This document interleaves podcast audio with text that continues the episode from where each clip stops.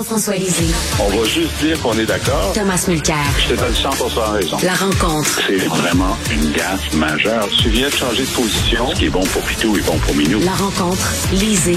Mulcair. Alors, Jean-François, le gouvernement libéral de Justin Trudeau a dit non, non, l'initiative du siècle, ça nous inspire pas du tout. Là. On, abandonne ça. Alors, le Bloc a dit OK, c'est correct. Alors, dites-le formellement. Ils ont déposé une motion euh, demandant à Ottawa de rejeter les objectifs de l'initiative du siècle et de ne pas s'en inspirer pour les seuils d'immigration à venir. Et les libéraux appuyés par la NPD ont rejeté la motion. Est-ce que c'est une motion qui avait de l'allure ou c'était vraiment un piège pour euh, prendre facilement en défaut le gouvernement? Ah ben c'était un piège, c'était un piège épouvantable, un genre de, de patente à péquiste là pour essayer de faire dire oui ou non au gouvernement. Non, mais pour qui ils se prennent là ces péquistes là puis ces bloquistes là d'essayer de demander une réponse claire? Franchement, tu là, c'est normal qu'ils se soient fait dire non. Et je pense que ce qu'ils n'ont pas aimé, c'est ne, ne pas s'en inspirer. Alors, Bon, on le sait, l'objectif gouvernemental, c'est de monter à 500 000 euh, immigrants par année à compter de l'an prochain, euh, mais ils en ont reçu déjà un million l'an dernier, y compris 600 000 temporaires.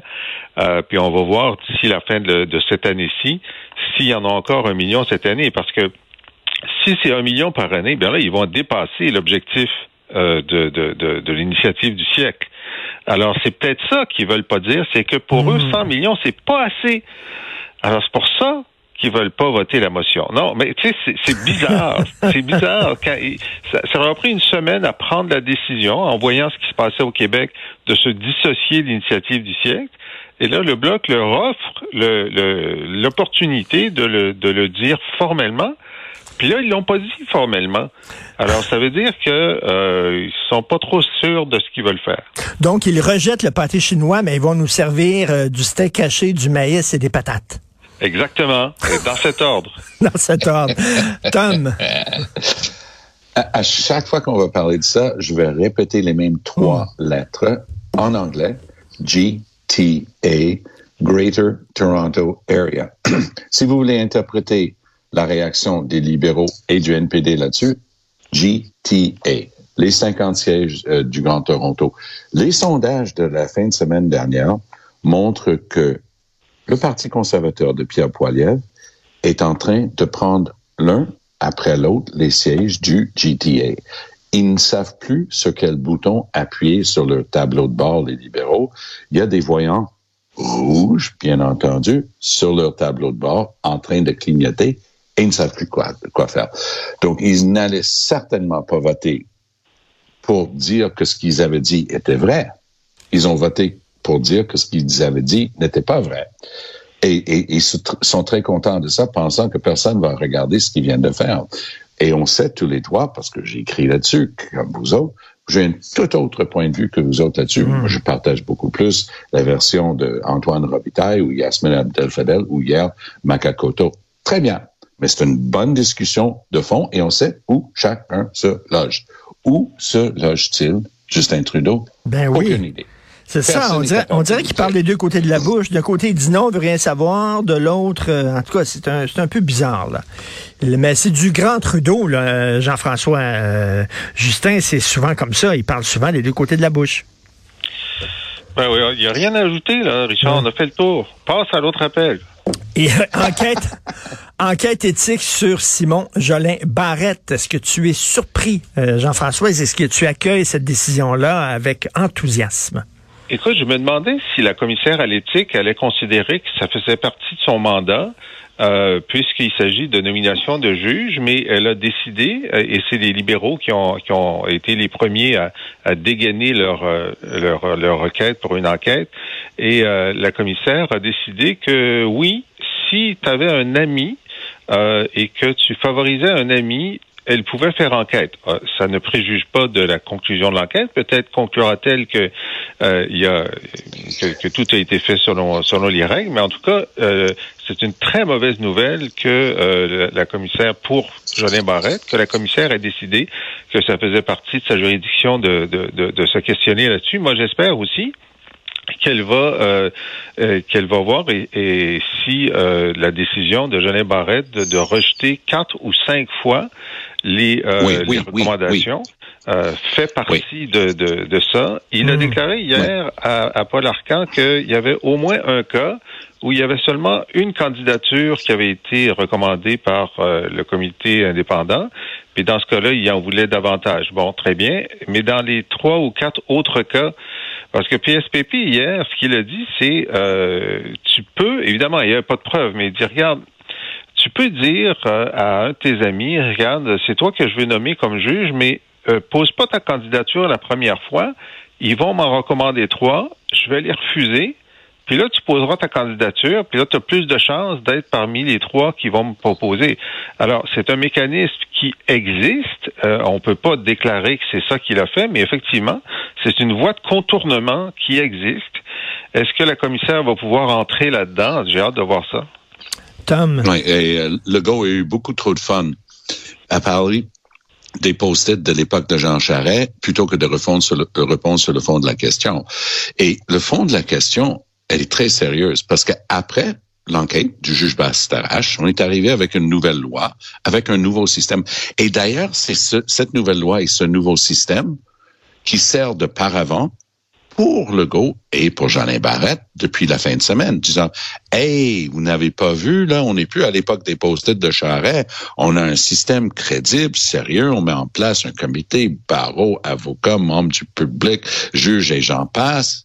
Oui, puis qu'est-ce que tu as fait avec? Ah ben, chaque fois que ça faisait pas mon, aff mon affaire, je jetais la liste à la poubelle. Ça, c'est monsieur jette les choses à la poubelle, Jeanin Barrette. On se souvient qu'il a dit qu'il allait prendre des, des, applications dûment remplies et tout à fait valables et les jeter à la poubelle par dizaines de milliers. Et il s'est fait taper sur la tête par les tribunaux disant, mais à quoi tu joues? Tu n'as pas ce pouvoir-là. Tout ça, c'était fait. Là. Ben oui, tout ça, c'était fait selon la loi. À, à, quoi tu joues? Donc, moi, je vais vous faire une prédiction que oui, le copain à qui, pour qui il a célébré les noces et tout ça, oui, ça, ça va faire partie de l'analyse de, de, la euh, commissaire à l'éthique. Mais je vous fais la prédiction que la nomination qui va lui donner le plus de fil à retordre, c'est cette île. Mmh. La nomination à cette île, là, elle, elle dépasse l'entendement.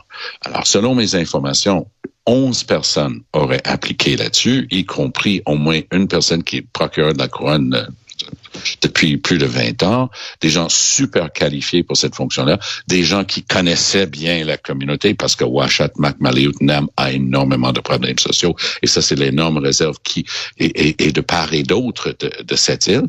Donc, des, situations absolument troublantes et très très importantes de connaître si on veut être juge dans ce coin-là.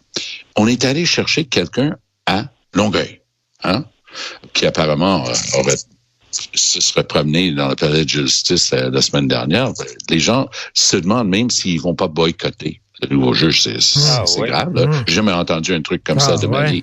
Et les gens sont à ce point-là fâchés. Le maire de la ville est fâché. C'est un avocat. Il y a un avocat de 50 ans d'expérience qui s'est exprimé à TVA, mmh. disant, écoute, c'est sans précédent, un truc comme ça. C'est quoi cette histoire-là?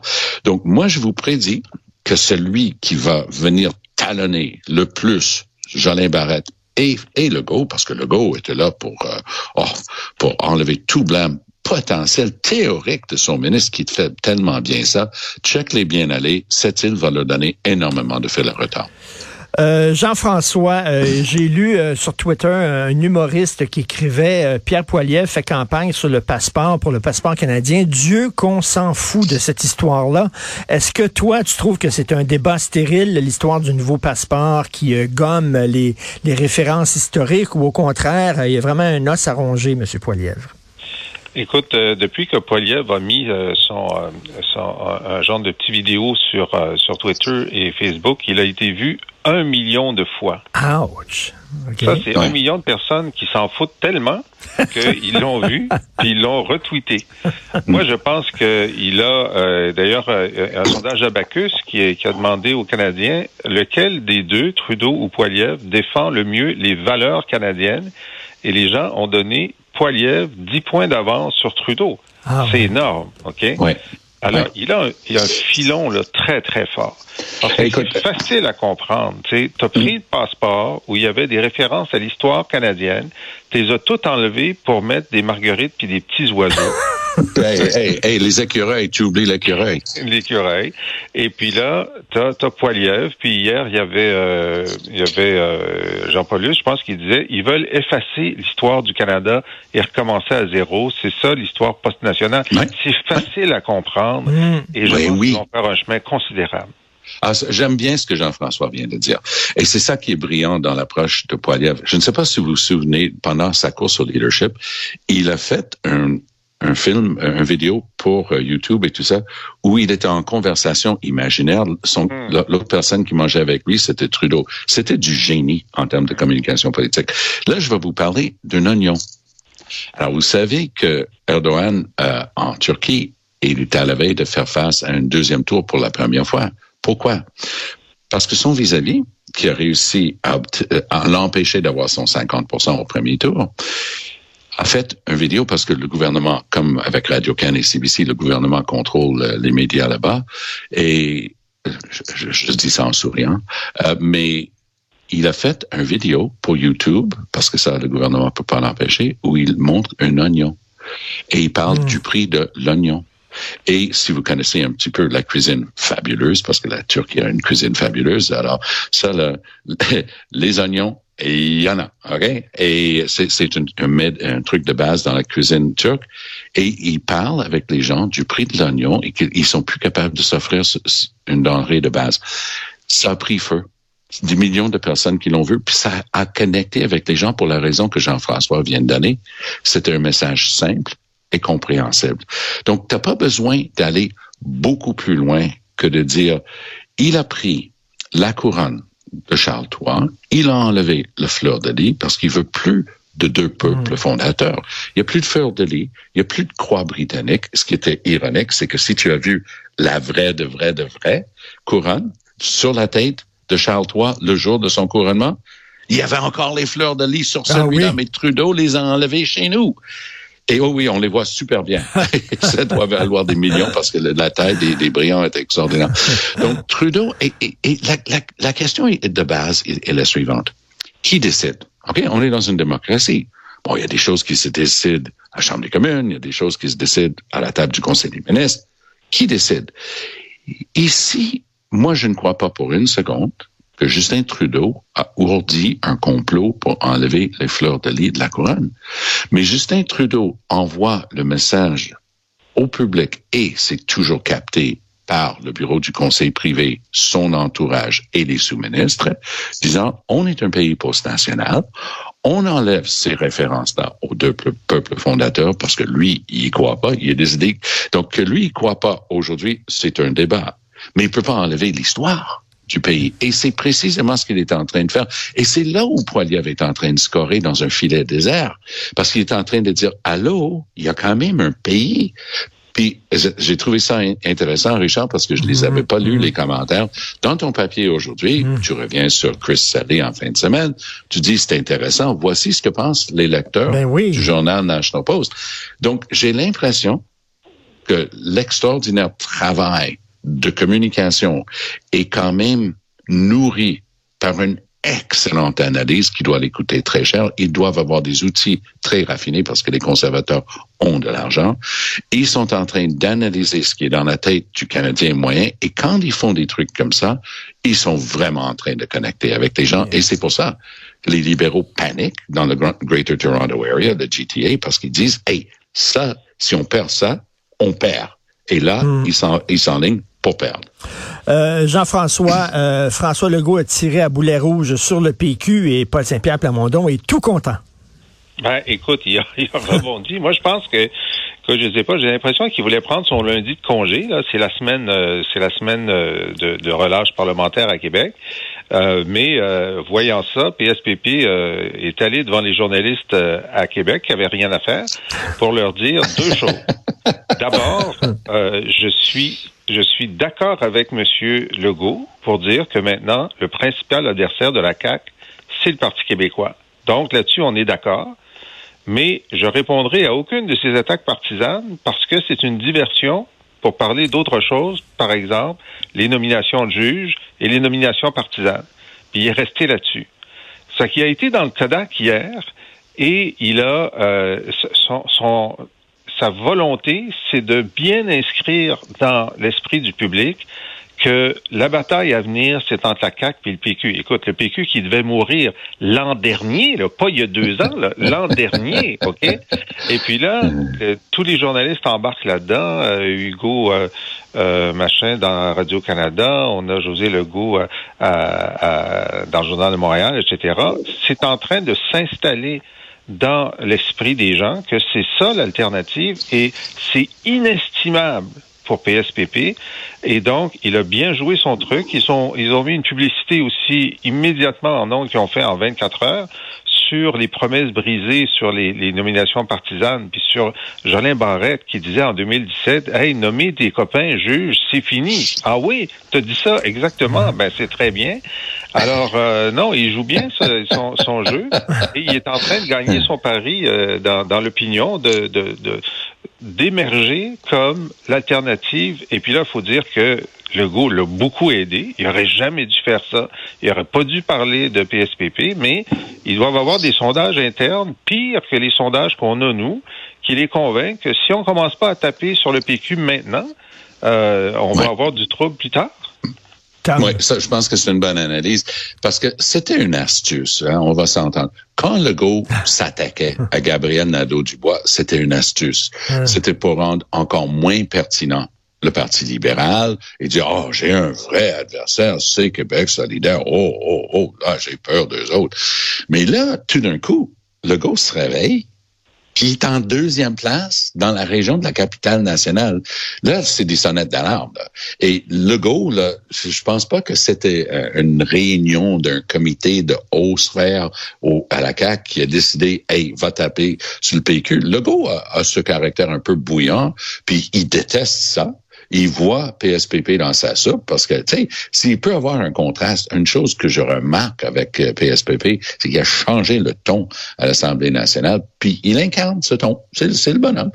Et le gauche, j'ai le même âge que le gauche, j'ai même, je suis même un peu plus âgé, donc je, je le dis euh, avec un sourire, mais le gauche fait un peu le vieux style avec lequel j'ai grandi à l'Assemblée nationale. Tu sais, on swing là, tout le temps, ah ouais, les points, c'est, la, let's go, let's go, bang, bang, bang, bang, et on gueule. puis Là, le go a encore ce style. Hein? Ça prend un rien pour lui de commencer à dénigrer ses adversaires puis à dire des bêtises, à poser des questions.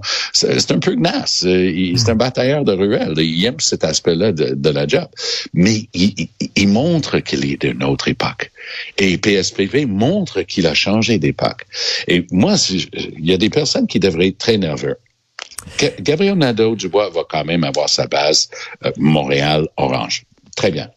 Mais si j'étais le Parti libéral, je serais en train d'analyser la situation et dire, il nous restera quoi aux prochaines élections? Et euh, Tom, euh, je sais que tu voulais parler d'une tentative d'extorsion par une multinationale. On va ouvrir, tiens, notre conversation demain là-dessus parce que je pense que c'est vraiment important. Il faut en parler. Euh, merci beaucoup. Il risque d'en avoir encore des nouvelles demain pour Stellantis. On s'en parle. Stellantis, on s'en parlera. Merci beaucoup. Bonne journée. Bye. À demain. Salut. Bye.